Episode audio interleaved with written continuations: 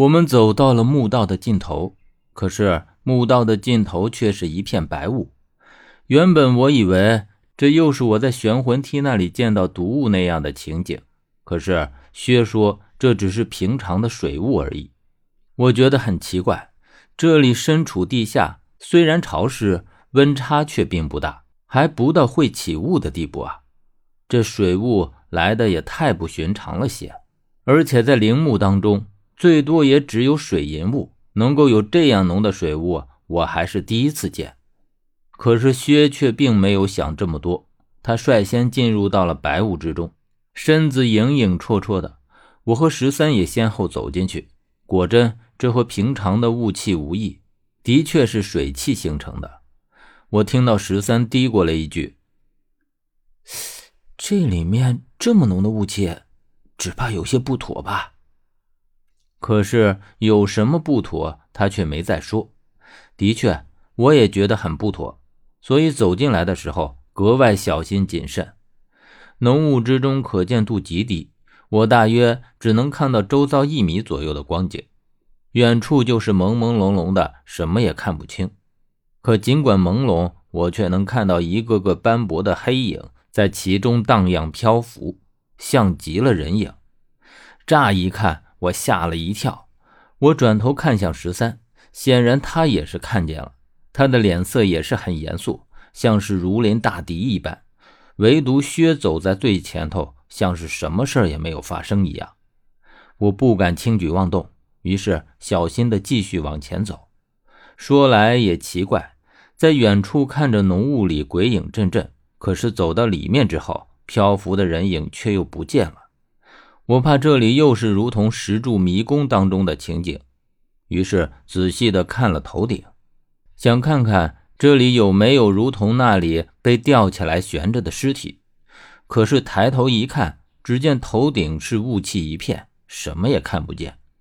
我终于忍不住开口问薛：“这是什么地方？这么大的雾气？”薛一直在疾走的步子这才停了下来。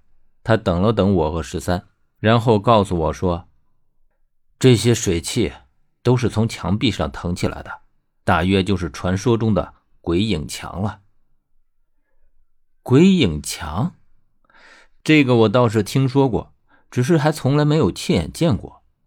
鬼影墙，顾名思义，据说在墙上会莫名其妙的出现许多鬼影，就像是被嵌在墙壁上的一样。